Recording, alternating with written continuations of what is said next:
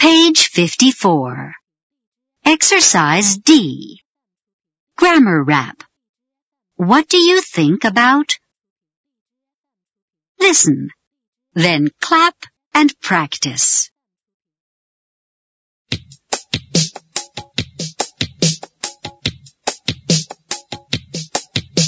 What do you think about Kirk? He's the friendliest person at work. What do you think about Flo? She's the most patient person I know. What do you think about Pete? He's the nicest boy on the street. What do you think about Kate? She's the most talented teacher in the state.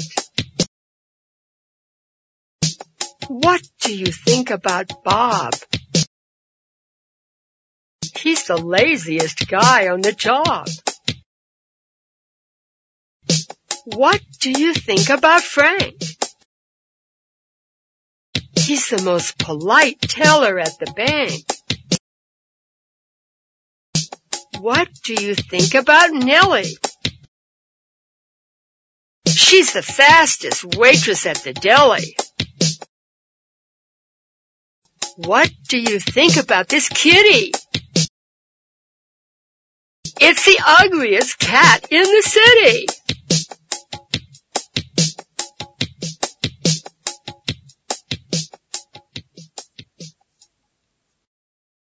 Page 56.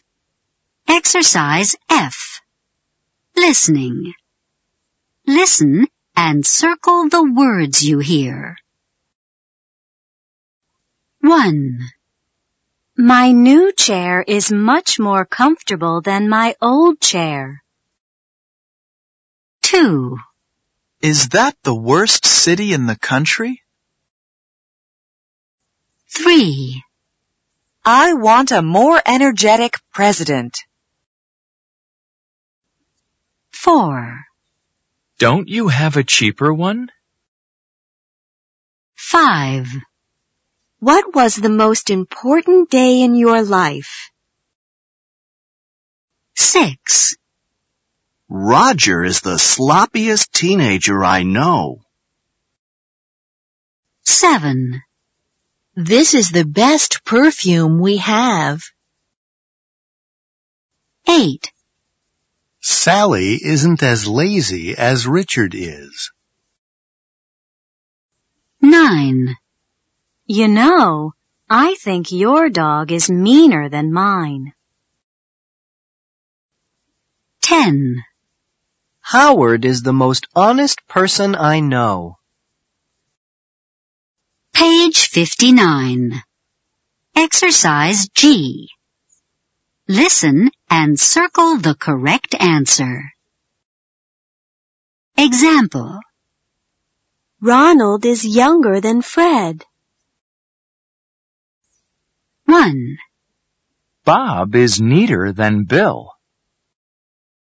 2.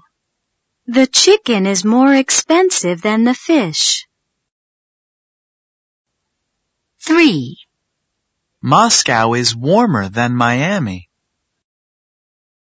4. Herbert is taller than Stephen.